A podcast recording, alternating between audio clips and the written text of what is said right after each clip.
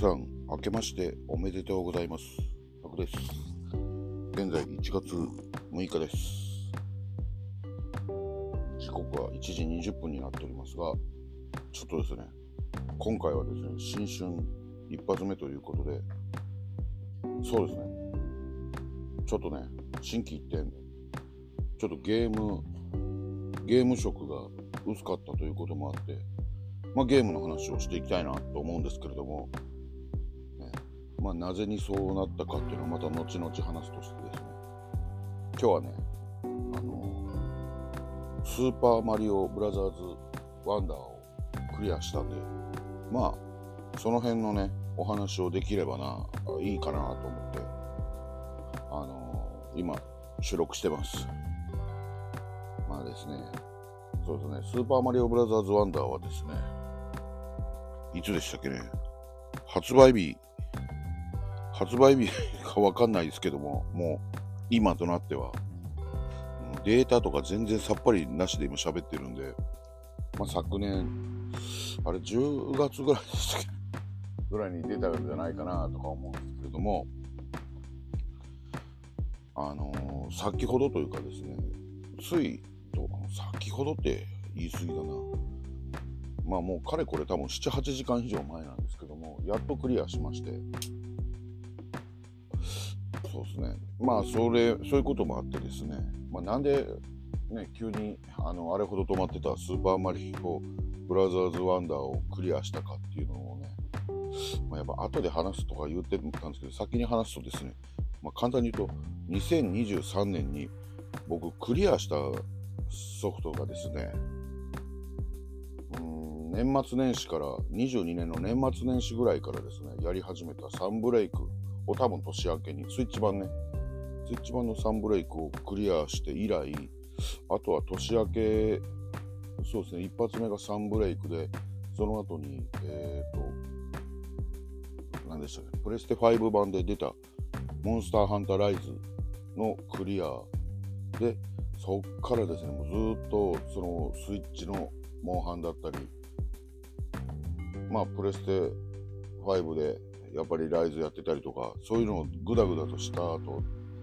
まあ確か5月ぐらいにティアキンをやったりとか、まあそんな感じで、そうですね、ヴァンパイアサバイバーだったりとか、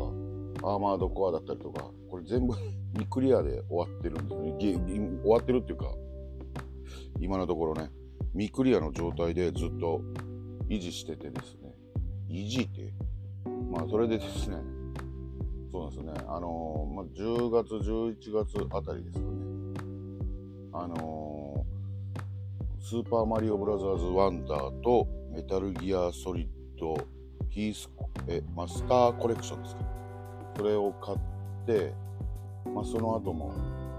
ちょこちょこ買ってるんですよね。報告してたように。また2023年度に、2023年度とか2023年に買ったソフト、後半またちょっと一挙ご紹介したいと思いますけど、まあ、まあ、なかなかのね、タイトル数買って、買ってるなと。いわゆる新品と呼ばれるね、状態で買ったもんだけでもそこそこあるんですよ。で、中古もね、また今後ね、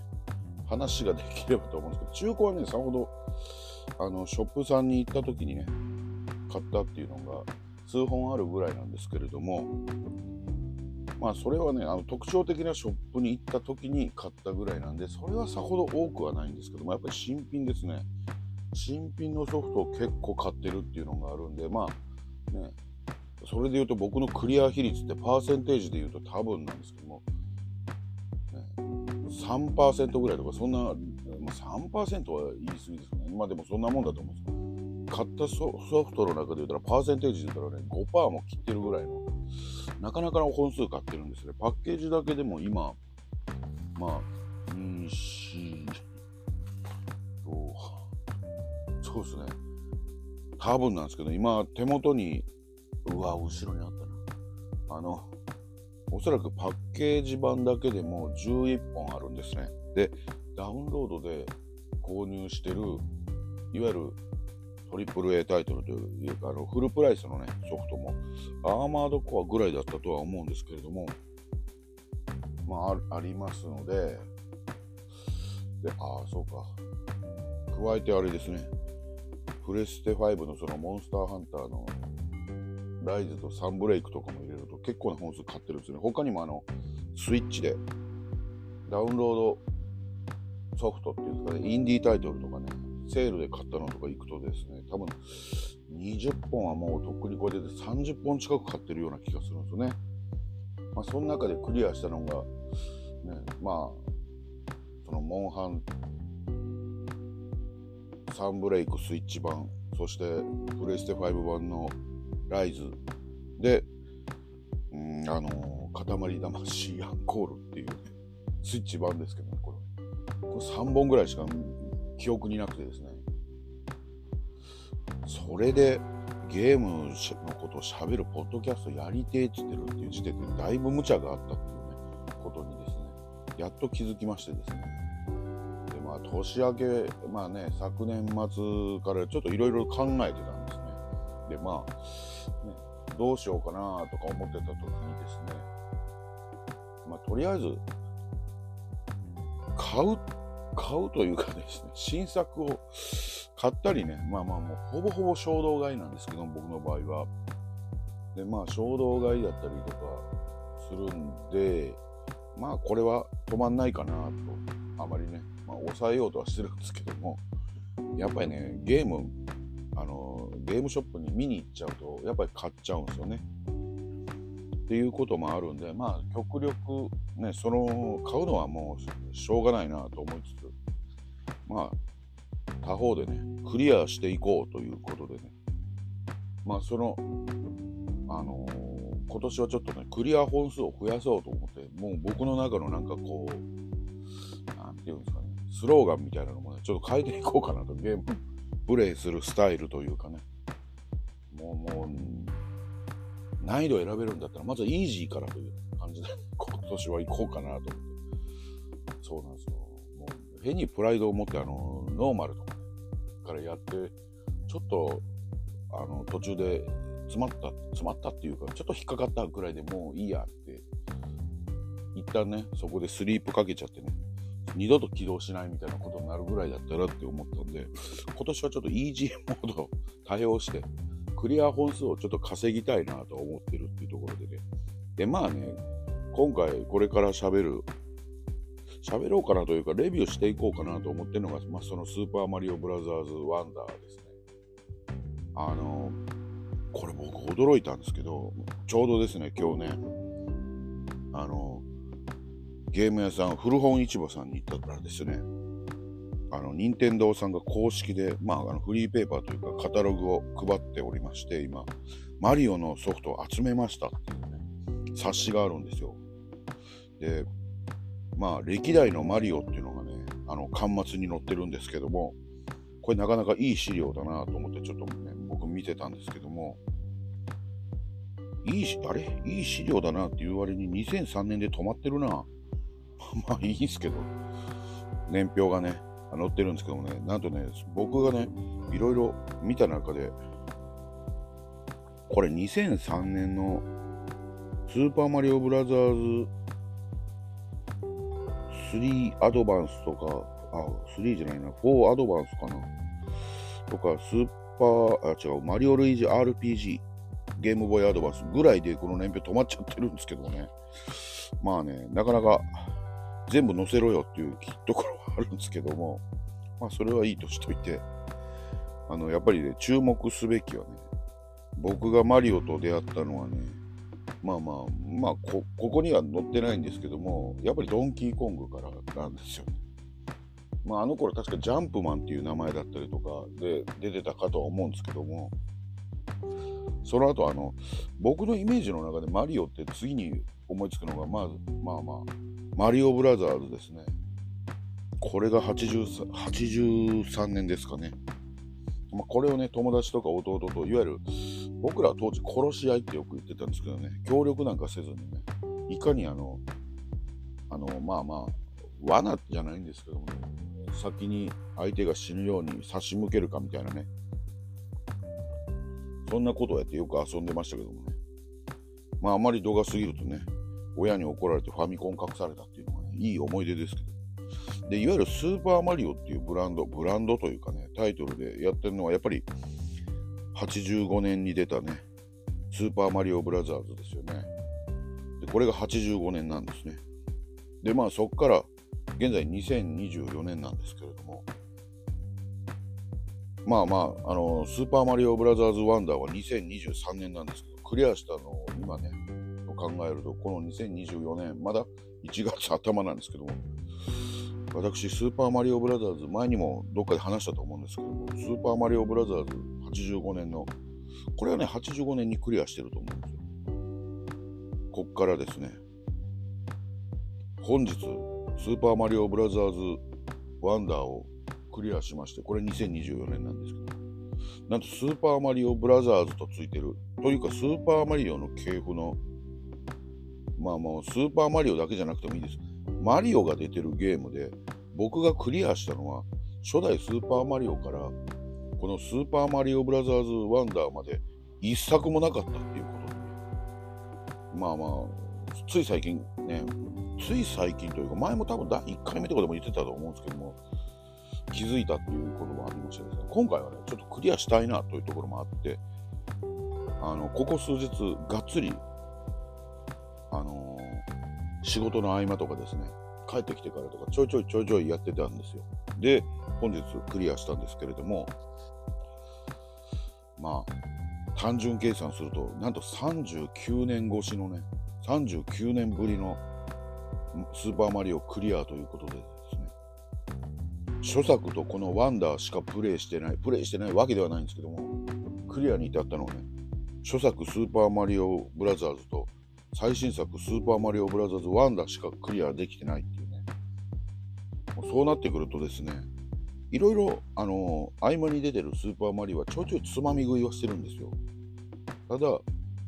まあ最後まで行ってないっていうところもあって、で、そういうね、まあ、ある意味ね、そこらの昨日今日ゲームを始めたお子様よりもレベルが低いんじゃないかという僕がね、まあ、今回、スーパーマリオブラザーズワンダーをやって感じたことなんかをね、話していければなと思うんですけれども、まあね、まあ、担当直入に正直なところで言うと、まあ面白かったです。正直面白かったと思うんです。うん、もう本当にさすが任天堂さんっていうぐらいに、まあ、教科書、もう、プラットフォームアクションの教科書的作品だなって思えるぐらいに、やっぱりよくできてるっていうのが第一印象でした。でね、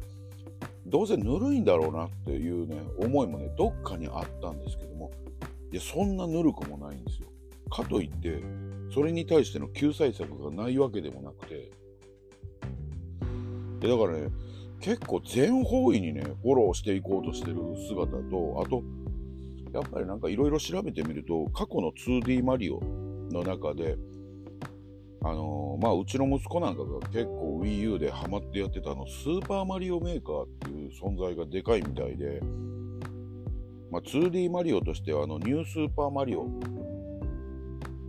あの DS でも出て、その後 Wii とかでも出ましたけどもね、まあ、あの辺が最後だろうということで 2D マリオがマンネリ化してるっていう話もあったらしいですね。で、まあ、僕みたいなね、おっちゃんは 3D マリオもいいんですけども、2D マリオで育ってる世帯なんで、まあ、その 2D マリオのね、懐かしさっていうのが手伝って今回、まあ、購入に至ったわけで、それがね、この約40年の間にマンネリ感がすごいとかね、マンネリ感がすごいというよりは、まあ、マンネリしてるっていうね、マンネリ化が来てるな、2D マリオだとっていう風にね、やっぱファンの間でもちょっと言われてたっていう話をね、僕も知らなかったもんで、うーん、そうなんだと思いながらね、後からいろいろと調べたところでね。で、まあ、プレイしてて、僕も今回ね、あのー、じゃあ、まあ、ね、うちの放送の第1回とかで言うてるとは思うんですけども、あの、過不足なくおなじみのマリオですって言ってたかとは思うんですけども、で、結局クリアまでして、どうだったかっていうと、まあここはね、あの、第1回目でも宣言しちゃってるっていうのもあるんですけども、やっぱ過不足なく、おなじみのいつものマリオっていうのは相変わらずです。それはね、僕も、あの、言い直そうとはあんまり考えてなくて。っていうのはですね、結局、スーパーマリオブラザーズ85年に出たファミコン版のと基本は基本はですよ。一緒なんですよ、うん、キノコ取ったらでかくなるし踏みつけたら、ね、敵倒せるよと、ね、ただルールも全く同じなんですけどそこにねだいぶアップグレードやバージョンアップしてるんですけども、まあ、結局のところスーパーマリオの皮はそのまんまかぶったまんまでどこまで多方面にあの機能を追加できるかっていうところにいろいろとね考えられてて。そうですね。まあそういうのもあったりとかで僕もねあの途中合間が空いたっていうこともあって、まあ、買ってですね。でしばらくちょっとね間空いててやったんですけどやっぱりね過不足なく普通あのいつものマリオっていう印象があるおかげで再開がしやすいっていうところもやっぱりねこのゲームのいいところだなと思って結局すごいシナリオがあるとか。操作がねあの複雑すぎないっていうところがやっぱり最大のあのメリットだよ。メリットというかねあのポイントかなと思うんですよね。でまあプレイしててうんステージの仕掛けっていうのもただの一直線のまああのプラットフォームアクションじゃなく多少の探索要素を埋め込みつつもそこにあのメトロイドバニアですねいわゆるねあそこまで掘り下げてなさすないっていうところも僕はすごい好感が持ててやっぱりね結局そういうところもあの万人におすすめできるゲームだなということで要はゲームをやるやらないとかあとね僕もね結局マリオを85年のスーパーマリオをやって今まで買ってはいるんですけど腰を据えてやってないっていうところはどっかでねうんスーパーマリオをまあお子様のやるゲームだみたいなところで小バカにしてたところはあったと思うんですけどもうんそれがねやっぱりねまあ申し訳ないことしたなっていうところもあってですね。まあね例えば脚本家が変われど監督が変われどキャラクターデザインが変われど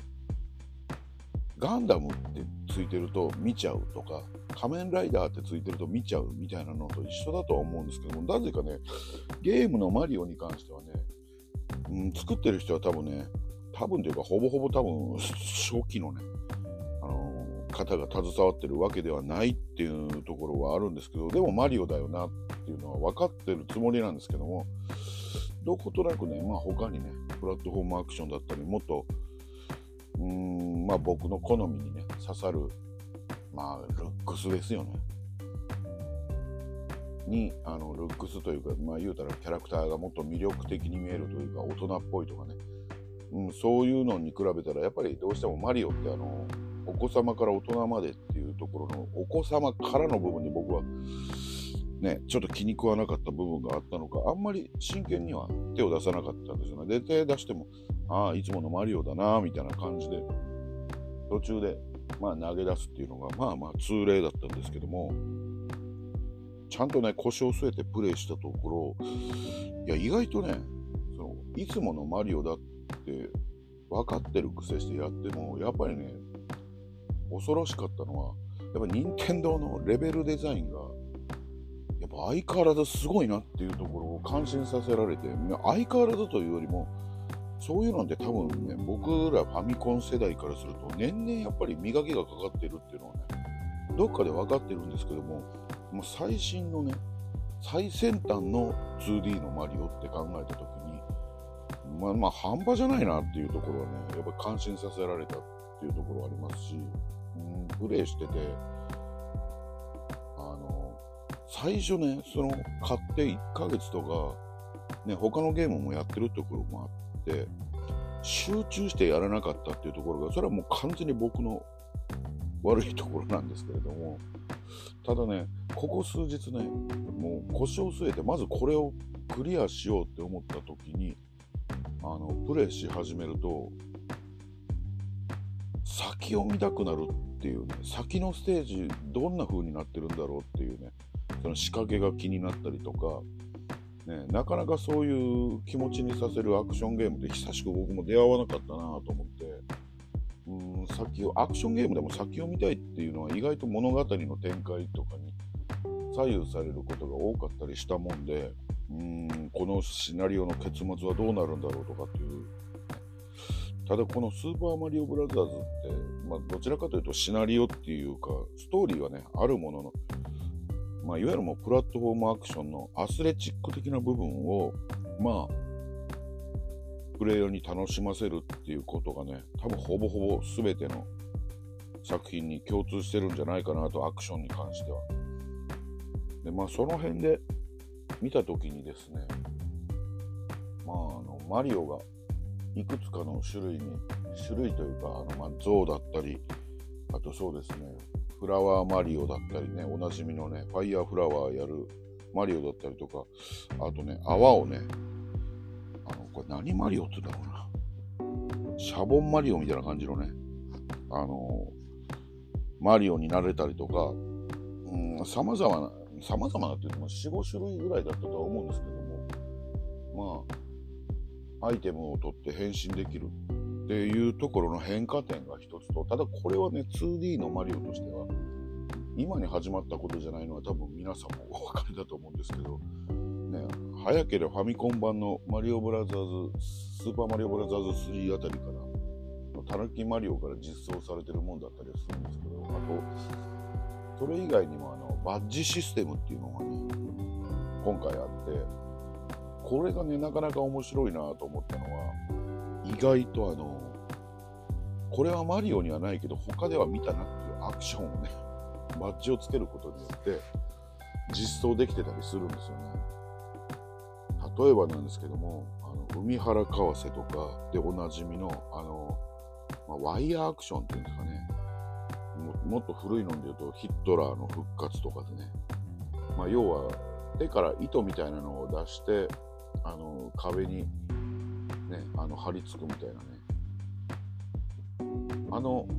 ワイヤーアクション的な動きを、ね、バッジをつけることによって可能にしたりとかまたはあの落ちてくる速度をあの何ていうんですかね、風船から落ちる、風船をでゆらゆら落ちていくみたいな感じにするんだとか、あの、マリオの物理法則をちょっと変えてくれるみたいなところを、このバッジっていうシステムがあることによって可能にするんですかね。まあ、それによってのバランスが崩れたりとかっていうことが意外となくて、で逆にそれをまあ多用し、多用するというか、それを使うことによってステージクリアが楽になる部分もあれば、うん、まあ別にそれなくてもいけるけどな、みたいなステージもあったりとか、で、そこ、そのバッジの選択を1個間違えたがために、難易度が極端に上がるっていう仕様にしてないレベルデザインも大したもんだなと思いました。で、他にもですね、このワンダーってついてる、その、ワンダーってついてる部分は、ステージステージ中にあのワンダーフラワーっていうのを取ることによってそれまでのマリオの、まあ、スーパーマリオのゲームルールというんですかね法則性を一気に無視してあの違う遊び方を一時的になんですけどもあの提案するんですね。あの見せてくれるって。ここがね多分皆さんやっぱ評価されてるとは思うんですよね。だから僕がねプレイしてて、うん、同じことの繰り返しで飽きてこ来るなっていうところがなかったのも最大のやっぱりポイントはここなのかなと思って。このワンダーフラワーを取って何をするかっていうとワンダーシードっていうのがねうまくそこをワンダーフラワー取ってステージが変化した後にゴールまでねワンダーフラワーを取っての区間を最後のゴールまで行くとあのー、このゲームで集めなくちゃいけないワンダーフラワーっていうのが、ね、1個もらえるんですねで、1つのステージで、確か最大で2つまで集めれるんですね。ワンダーフラワーにああの触れなくても、最後の、ね、そのステージ、最後まで行ったら1個はもらえるんですけども、やっぱり2個欲しいなと思うと、そのワンダーフラワーに触れることが、まあやっぱり必須だったりするんですね。でまあでもこれをねあの必須にしてるっていうところで、まあ、その部分でそのワンダーフラワーがステージ中に隠されてるどこにあるのかっていうのを探すところに多少のね探索要素みたいなのがあるんですね。プラス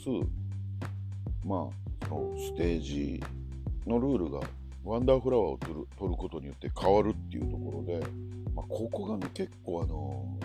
まあいわゆる緩急があるというかそれまでのマリオのテンポが若干変わるっていうところが長時間プレイしてても飽きが来ないかったりとかまあね、まあ、プラットフォームアクションとはいえ意外とまあ同じことの、まあ、ステージのねコースは変わるかけどもやってることは一緒だよなって思い込まなかったから僕が結構ね集中して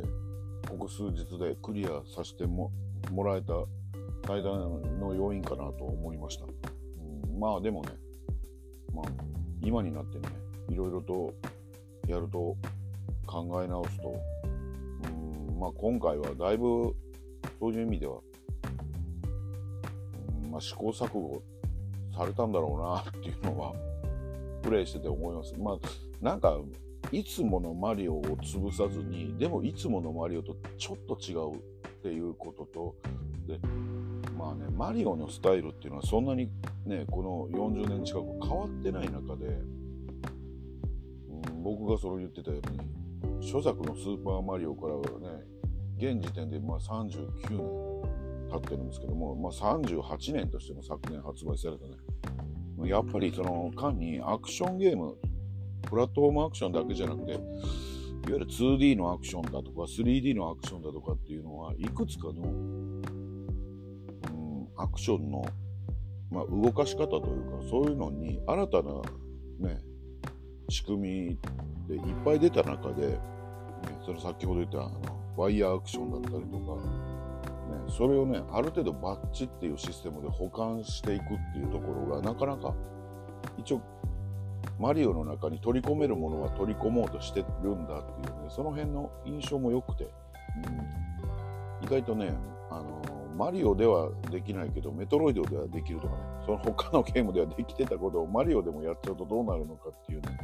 そのアクションの変化がね、見れて面白かったかなと思います。でですね、僕がね、40年前に 約4万を、ざっくりとですけど、約40年前にクリアした、あの、スーパーマリオから、やっぱりあの、うーん、何が変わったかっていうと、やっぱりさすがに40年も経つと、ね、モノクロテレビがね、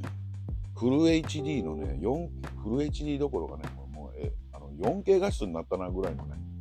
その見せ方だったりとか、映像の綺麗さだったりとかっていうので、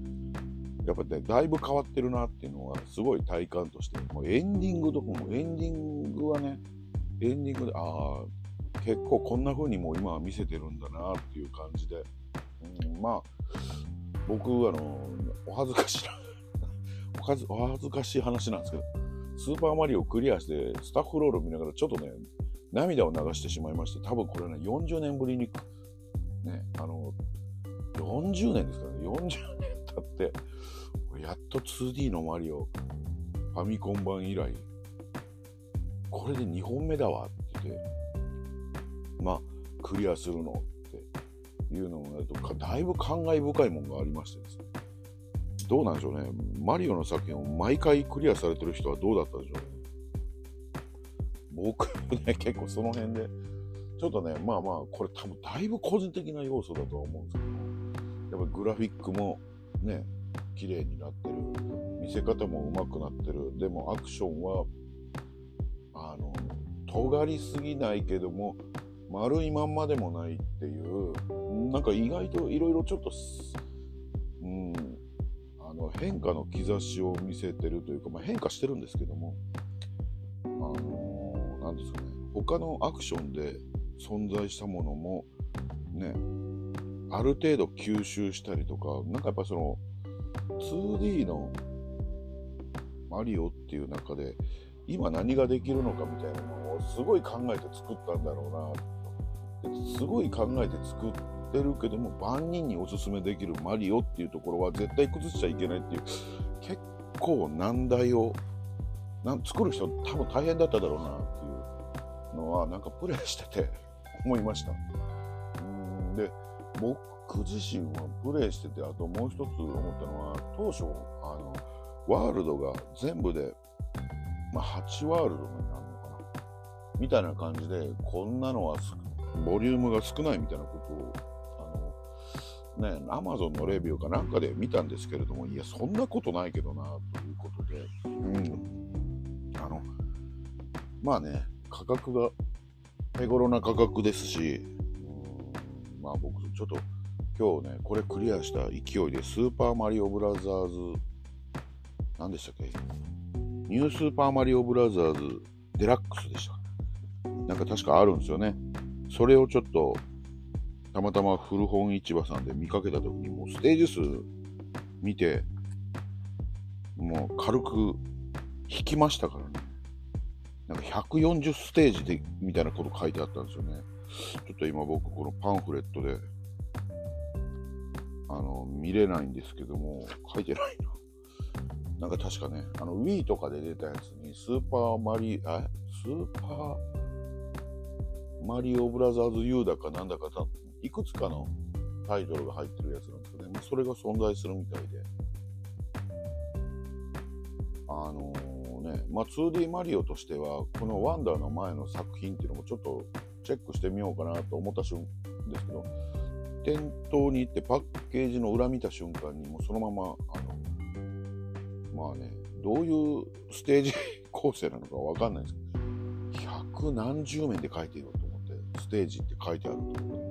って、そっと棚に戻しましたけど。うん、これだったら、先にスーパーマリオ RPG やってた方がいいのかなって思ったりとかね、ちょっとね、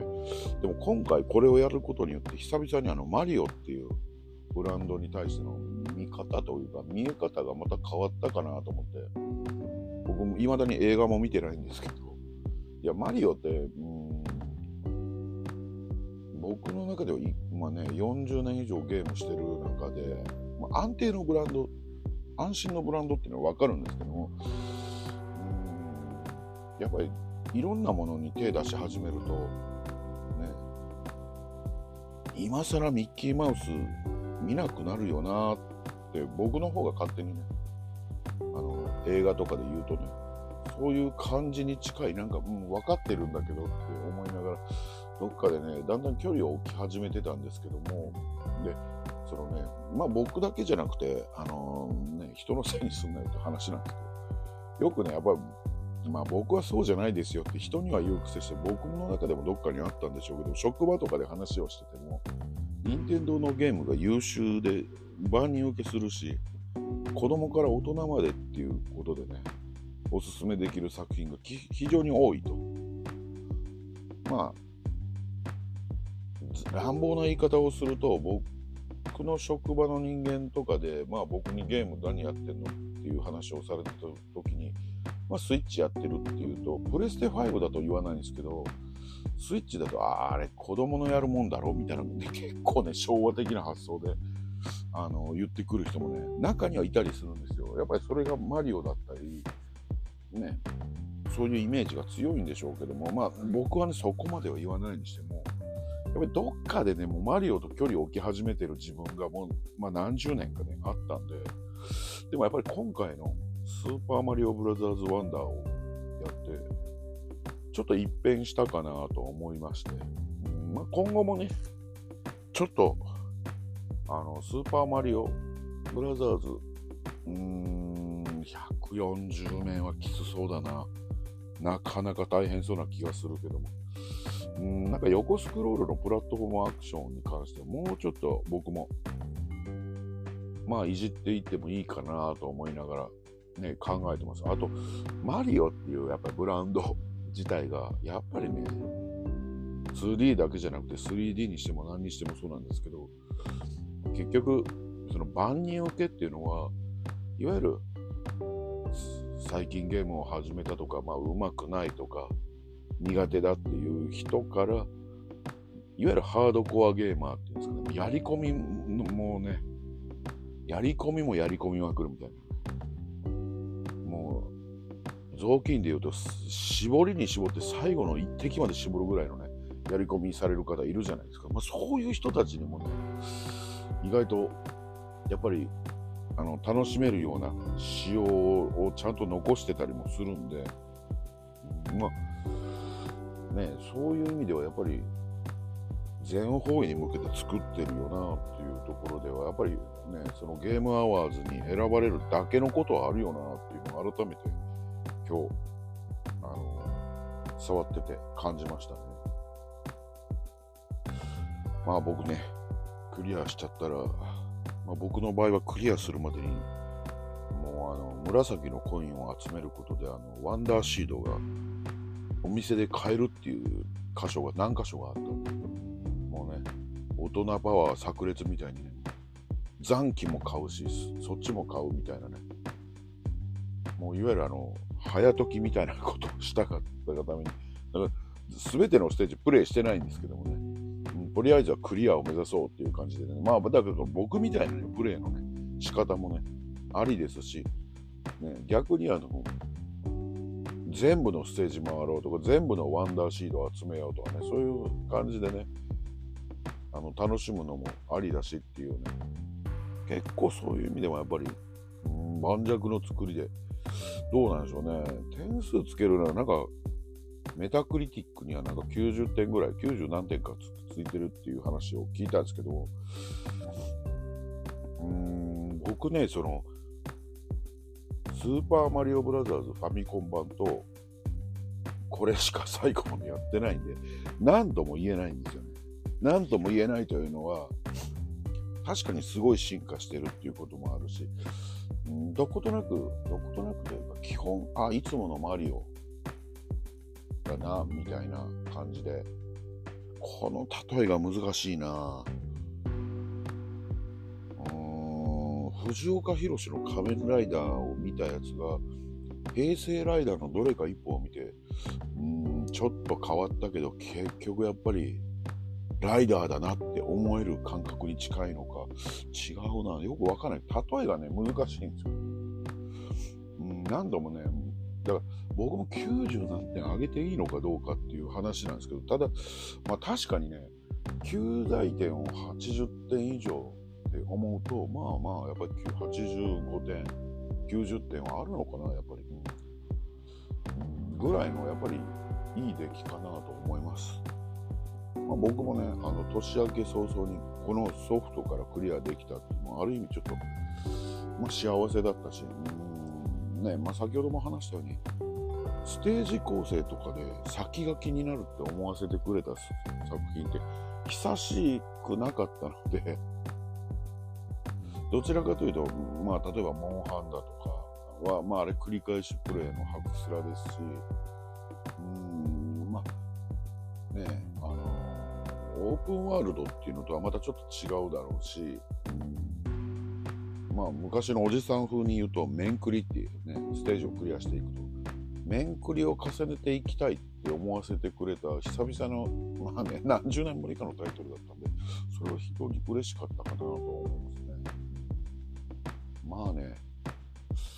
今はですね、これに味を占めてですね、まあ僕結局ね、今日その古市、古本市場さんにパンフを、ほら、行ったら、そういうマリオのソフトって、あの、マリオのソフトを集めましたっていうパンフがあるんですけども、それをもらってきたっていうんですけども、まあ、先ほども言ったように、で、まあ、マリオに関してね、ちょっとね、もうちょっと掘り下げてもいいかな、自分的にと思って、いろいろ見たんですけども、意外とね、結局今日はね、あの、まだクリアしてないゲームがあるのにって思った瞬間に、やっぱ買うのはやめようと。まあ、マリオさんぐらいになるとですね、別にまだまだ普通にお店に売ってるんで、現行の機種のね、スイッチで動くもんであれば、うん、だからまあ慌てなくとも他に買ったソフトをちょっとクリアしていくようにしないかなと思って、しないとなと思ったんで、まあ今回はね、結局買わなかったんですけども、ちょっとね、やっぱりね、懐かしのスーパーマリオ RPG あたりはね、いじりたいのと、マリオカートとかもね、最近やってないんで、興味はあるなとか思いながら、ま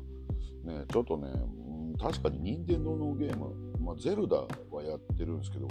意外とね、他のタイトルを僕、ここ、スイッチが出た時からそうなんですけど、そんなに触れてないような気がする中で、このスーパーマリオワンダー、触れたのは意外と、まあ、任天堂タイトルっていうことを、再度、あの、まあ、リスペクトするというか、任天堂タイトルにも再度あの手出すのにはいいきっかけにいいいきっかけだったのかなっていうことが言ってて、やっぱりマリオシリーズ自体に再度あの注目するっていうのもいいきっかけになったかなと思って、まあ、ダブルでそういう意味では良かったかなと思う作品なんで、まあ、ちょっと今後もね、折を見て、うん、まあ今、他にも買ったままになってるソフトをクリアしたりとか、まあ、いいところまで来たらまたね、手出していきたいなとは思います。まあ、それではちょっと一旦ここで切りますね。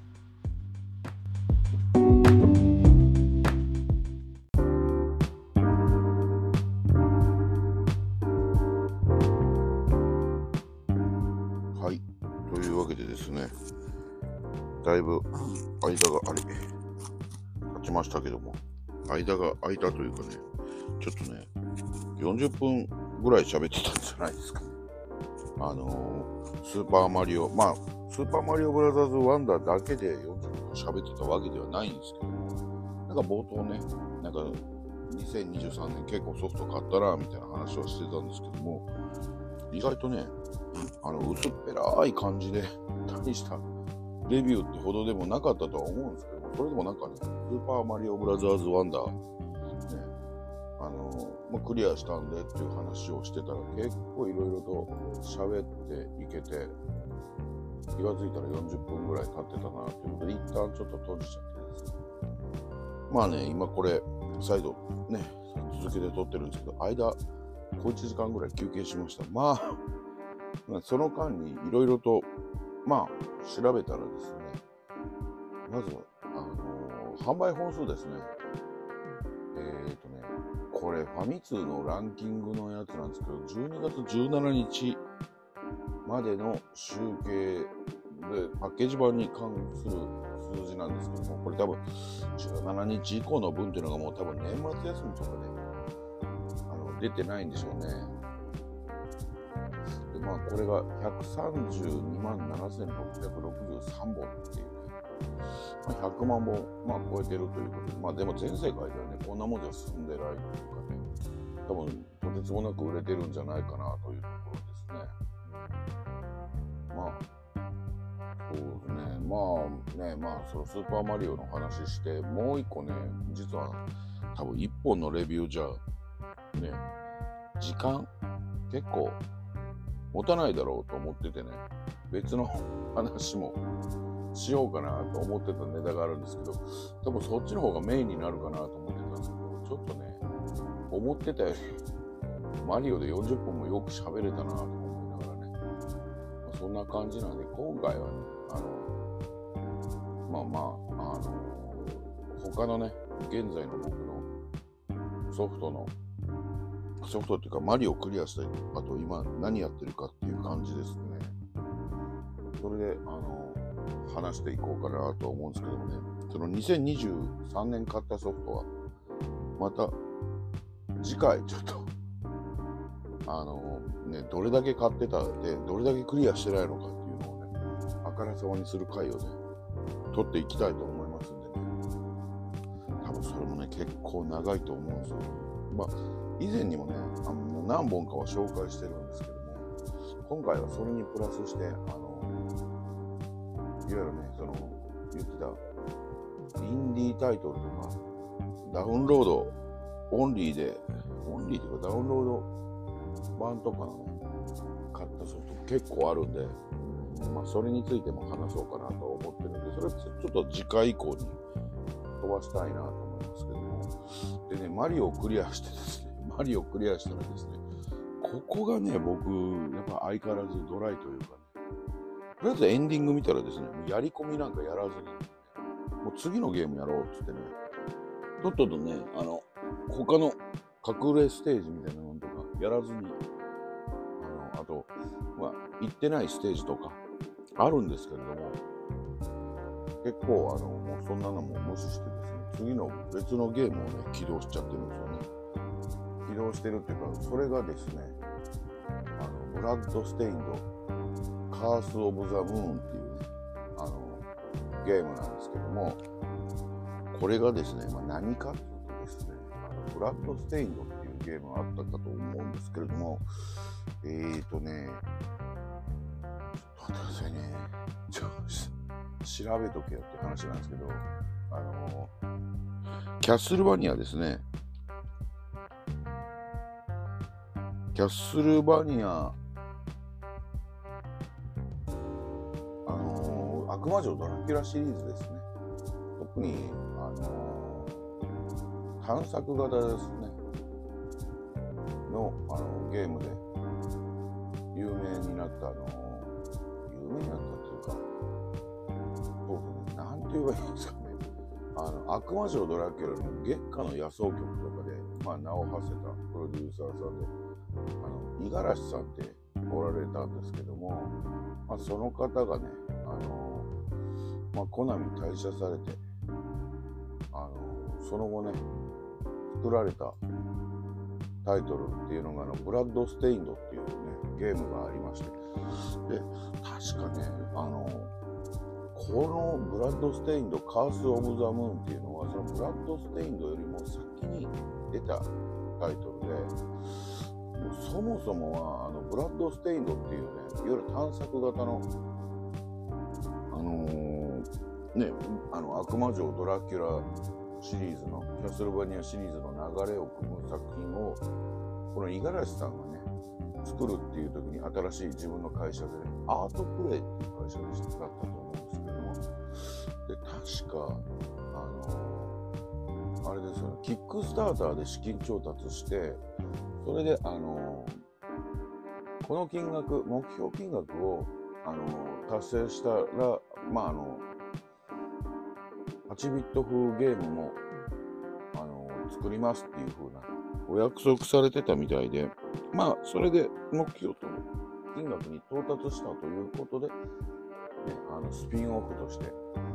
あの作られたのがこのカース・オブ・ザ・ムーンって呼ばれるまあのブラッド・ステインドのスピンオフ作品で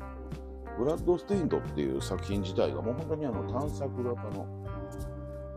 キャッスルバニア悪魔城ドラキュラですね。いわゆるメトロイドバニアのねそのあの探索型アクションなのに対してこのあのカース・オブ・ザ・ムーンっていうのはどちらかというとねまあグラフィックはもうあの8ビット風まさにファミコンの音もねあの完全にファミコンのあの音になってるっていう感じでですねドット絵を用いたね8ビット風のゲームになってるんですけれども開発はあのインティークリエイトさん。ロックマンとかですねロックマンエロゼだかなんだかを作ってた会社ですよね。あのロックマンゼロか。ロックマンゼロとかを作られてた感じで最近だとあのガンボルトとか白木鋼鉄の X とかですね。ああとブラスターマスターゼロとかねあのダウンロードソフトとかでねやられてる出てるやつですよね。何でしょうね。ブラスターマスターゼロってあれですよね。三電子のメタファイトですよね。そうですねまあその辺で結構あのアクションに定評のある会社ですかね。で下請けタイトルっていうのもあの全然今インティ・クリエイツさんに話飛んじゃってますけどなかなかねロックマン結構作ってるんですね。ロックマンゼロは、ね、1作目から4まであとロックマンゼックスのあのゼックスとゼックスアドベントあとロックマンシリーズあので言うとあの9と10他にもあれですね。ロックマンエグゼバトルチップ GP っていうのとロックマンエグゼ N1 バトルとかねそうですね。あ結構いろいろなもの作られてる会社でまあアクションに定評のあるねあのメーカーさんということで。まあそこがねあの開発に携わってるっていうのがこのブラッドステインとカース・オブ・ザ・ムーンですね。あのまあもうね悪魔城ドラキュラファミコン版っていう感じのあのファミコンの悪魔城ドラキュラとかステージクリア型のアクションゲームでまあ僕からすると結構僕ねあのあれなんですねあの逆に探索型のキャッスルバニア悪魔城ドラキュラはやってないもんで実はやってなくてあのどちらかというとそれはね僕というよりは僕の息子の方がね大好きな方で僕ねなぜかあの僕の方がね世代的には全然あのそっちやってるだろうって言われるんですけどなぜかねいやもちろんねあの悪魔城ドラキュラ月下の野草曲なんてね出た時にもう評判良かったのは全然知ってるんですよ。結構当時もね勧められてて買う機会もね全然あったんですけどもねなぜかね結局買わずにですね今まで来ちゃってですね。うんなんで未だに買ってなかったのかっていうのがねよくわかんないんですけどね。プレイステーションに出た時もプレイステーションザベストとかも出てましたしね。まあ全然ね買う機会はあったんですけどね結局やれてなくてですね。でまあそういうこともあって僕この今回のカース・オブ・ザ・ムーンやった時にですねまあ悪魔城ドラキュラ僕自身が悪魔城ドラキュラはね1ファミコンディスク版の1はすごい記憶にあるんですけどもあとはちょっと他のやつはね触ったぐらいでその探索アクションになってからとかはほぼほぼやってないに等しいんででまあねそれをね今回はまあ特にファミコンディスクでやってた悪魔城ドラキュラを彷彿とさせるっていう感じででしかもね結構書き込んだドット絵なんですけどもこの8ビットのファミコンのねテイストを超えることはないっていうところですごいねいい感じで雰囲気でね音楽も込みでね。なそういうこともあってあの前ねもともと買ったのはだいぶ前なんですけどダウンロードコンテンツで。セールかなんかにはなってたんですけども今まではですねうんあのカジュアルっていうのってねベテランっていう、ところがあって最初ねカジュアルでやったらね結構簡単に進めるなって思っちゃったところがあって 1, 1ステージか2ステージ行ったらまあそれこれはやっぱりぬるいからやっぱりベテランにするかって全然ねあのベテランとカジュアルっていうのは難易度自体が結構ちょっと変わっちゃうもんであのダメージを食らうとベテランっていうのはね悪魔城ドラキュラと同様にねノックバックするんですよね。そうするとダメージを食らってノックバックちょっとね後ろにうっつってねあの下がっちゃうんでねそうするとあのー、ねプラットフォームアクションじゃないですけど その今いる足場からねちょっとずれちゃうっていうねそれで落下死をね招くっていうことでね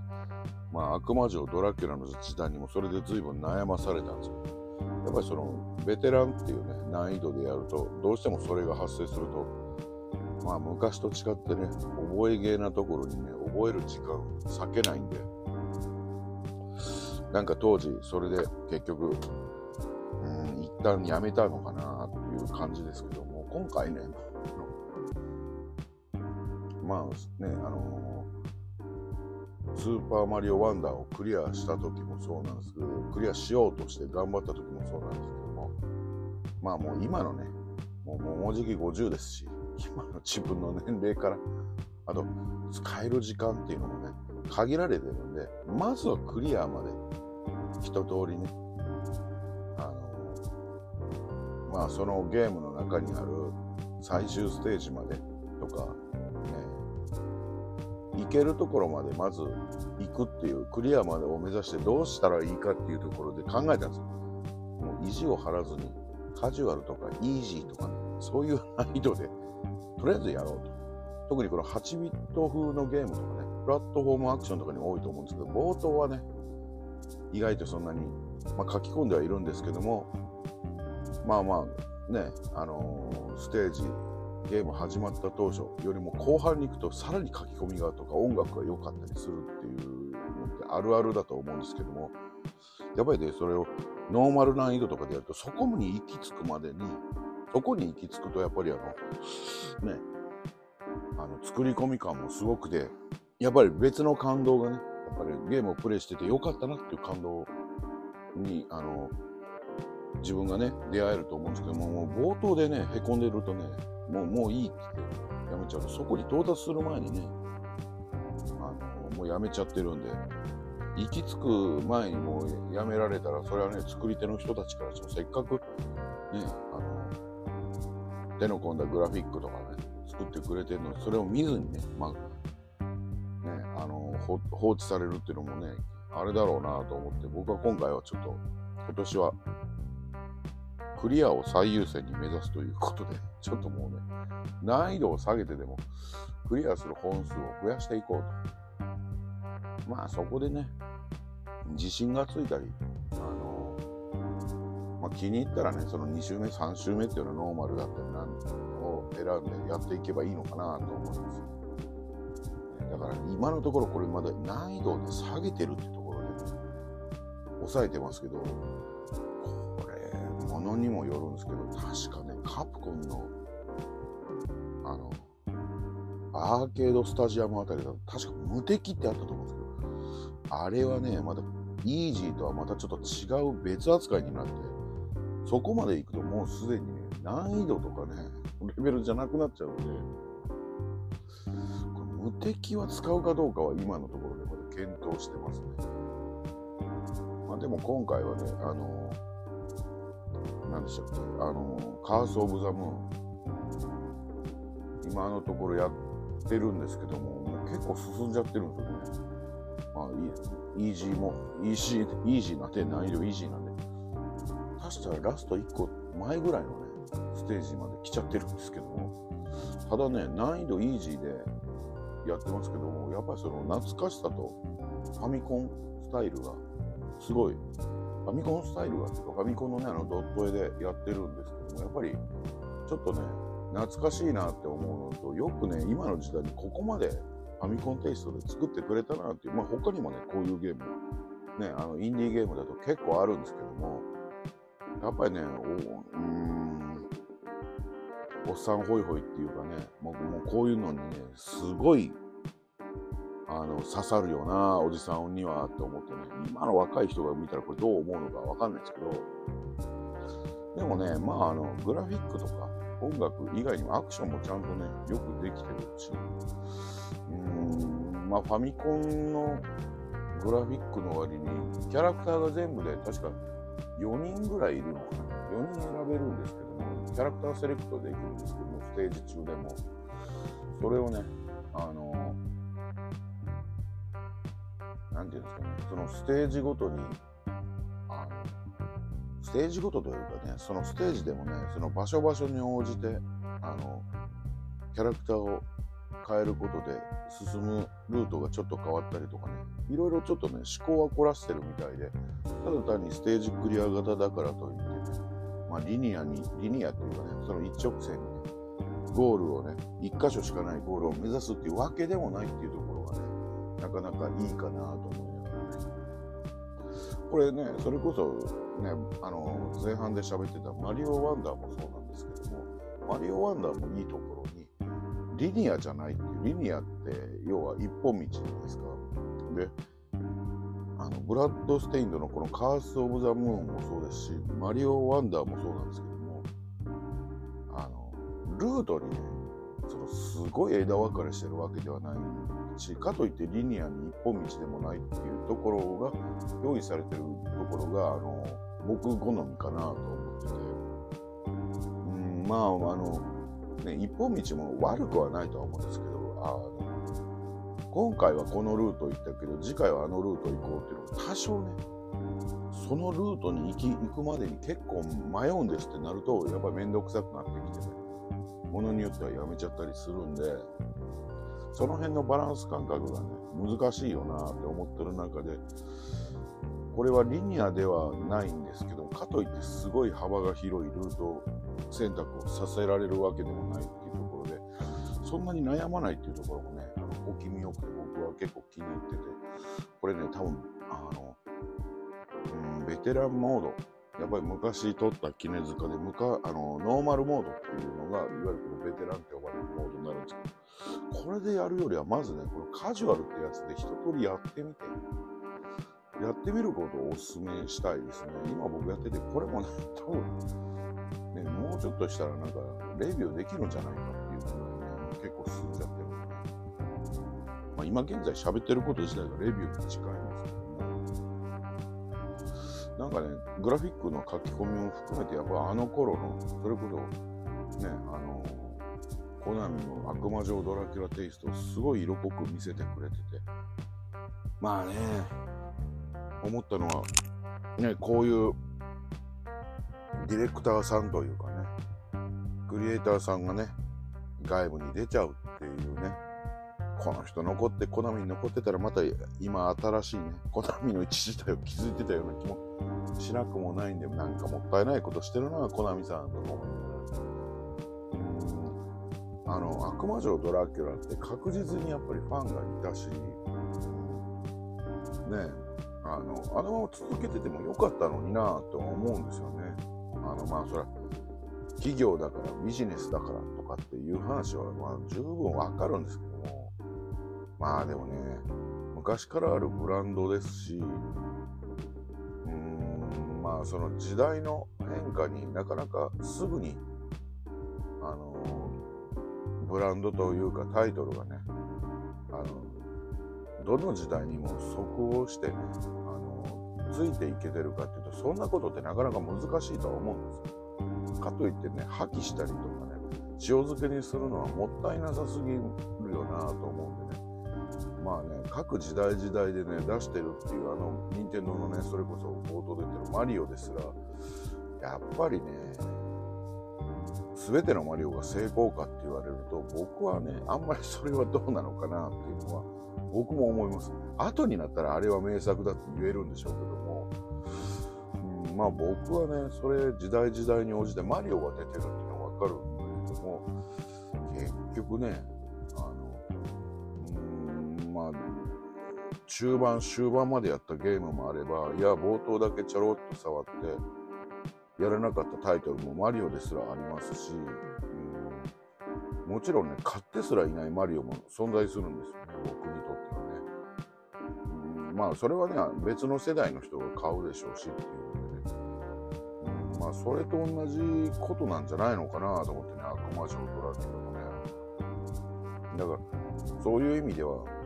なんかこれを悪魔城ドラキュラをなんか凍結したのか、まあ、要はこの五十嵐さんというか、まあ、コナミに入れなくなったっていう状況になっちゃったから、ね、あの退社されて、でも別の、ね、自分で会社を作られて、ブラッド・ステインドっていうね、精神的続編というか、ね、その意思を引き継いだ作品をね、まあ、出されてるわけで、まあ、それ、これだってね、やっぱりその、キックスターターでやられてから、あの、出てくるまでに、やっぱり随分待たされたのを覚えてますし、まあ僕以上に息子とかがね、やっぱりだいぶ、キャッスルあの、月下の野草曲とか、あの探索型のドラキュラのファンだったんで、結構待ってたみたいなんでね、これがね、大手のね、コナミの中でやってたらもうちょっとね、短いスパンでね、何作もね、シリーズがまだ出続けれてたのになって思うと、ちょっともったいないなと思いつつもね。まあでも、この五十嵐さんは退社されて、自分の会社を作って、まあやられたからこそね、結構ね、まあ、資金的な問題だったりとかはあるんでしょうけども、ただ、柔軟にね、カース・オブ・ザ・ムーンっていうね、あの8ビット風の作品を2作も出されてたりとか、いろいろね、あの、面白い展開もされてるみたいですし、まあ今後もね、あの、アートプレイってどういうゲームを作られていくのかはちょっとわかんないんですけども、ね、現在も僕はあの、結構、あの、そうですね、僕その、あれですね、あの、キックスターターやられた時には、ちょっとね、気がつかなくて、もう終了してから知ったんで、あ、もう、あのー、だからこそ、実はこの、カース・オブ・ザ・ムーン、多分ね、発売した時に僕買ってますね。よく今思い出したら。そうそうそう。なんか、ね、あのー、買うことがこの人の応援になるなと思って、あの、僕はね、結果の野草とかはやらなかったんですけどもただこの方はすごいあのアクションでねマリオとはまた違うんでしょうけどもいわゆる一時代を築いた方だよなっていうのがすごい認識してたし、ね、あのコナミを退社されたっていうところで結構残念だった感じもしたんで、ね、あのカース・オブ・ザ・ムーン出た時にはいやいやもうこれぐらいしか応援できないなと思って買ってるんです。でクリアが今ですからねだいぶ前ほったらかしじゃねえかよっていう話なんですけども。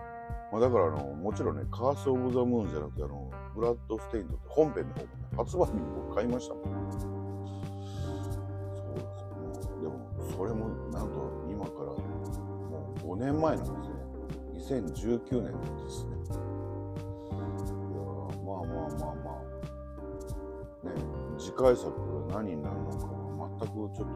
今のところわかんないですけど、まあ、そうですね、今もなんかあのホームページちょっと見てるんですけども、そうですね、ブラッド・ステインドのカース・オブ・ザ・ムーンの1と2と、あとは、そのブラッド・ステインドしかないみたいで、次回作が何っていうのが今のところまだ明示されてないんで、まあ、今後のね、あれが期待されるところですけどね、気になるところですけどね。そんな感じで、まあ、このカース・オブ・ザ・ムーンも、多分、次回収録ぐらいまでには、なんか下手したらクリアしてるような気もしなくもないんですけど、なんか一応ね、あのステージ全体を見,、ま、見渡すマップっていうのがね、ステージ始まる前に出るんですよね。あの魔界村とかね、あんな感じと思って。なんかもう最後の方っぽく出るんで、これ5ステージぐらいしかないのかなと思ってね。下手したらだから次回、次回というかね、次回か次次回ぐらいで気がついたらもう2やってますという話もできそうなぐらいうん。まあでもね、まあまあ全体的にはすごい手触りのいいアクションゲームでこちらもね、まあやってよかったかなとか、そんな長くないって分かってたんで、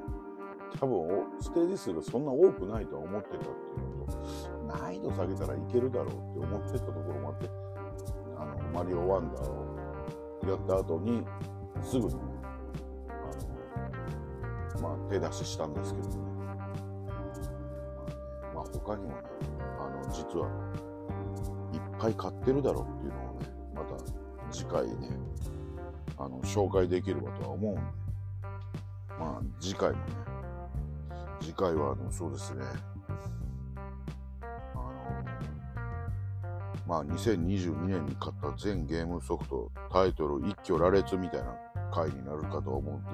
まあそちらもまたお楽しみにしていただければと思います。あとコメントとかありましたら、あの、また、X の方でおっしゃっていただければと思います。あとですね、ちょっとね、メール、メールアドレスをね、まだ取得してないっていうところがありましたね。そういえばそれをね、まだあのちょっとぼちぼちやっていければと思います。X の方がですね、なかなかなんかいろいろ問題があって、なんで今これが俺の最新タイムラインに映ってんだっていうぐらい時間がすごい前みたいなね、いわゆるポストがね、出てきてたりとか、なかなか、なかなかいろいろ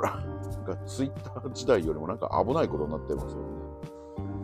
まあ、よかったら、ハッシュタグしゃべろくでなんかコメントいただけると嬉しいです。で、まあまあ、近日中にはメールアドレスも用意するんで、まあそちらからとかね、あと、メールアドレス取得前にも何か言いたいことがありましたら、あの番組の公式 X のアカウントをフォローしていただくと、まあ、ダイレクトメッセージとかも送れるんで、まあ、そちらでおっしゃっていただいてもいいかと思うんで、なんかコメント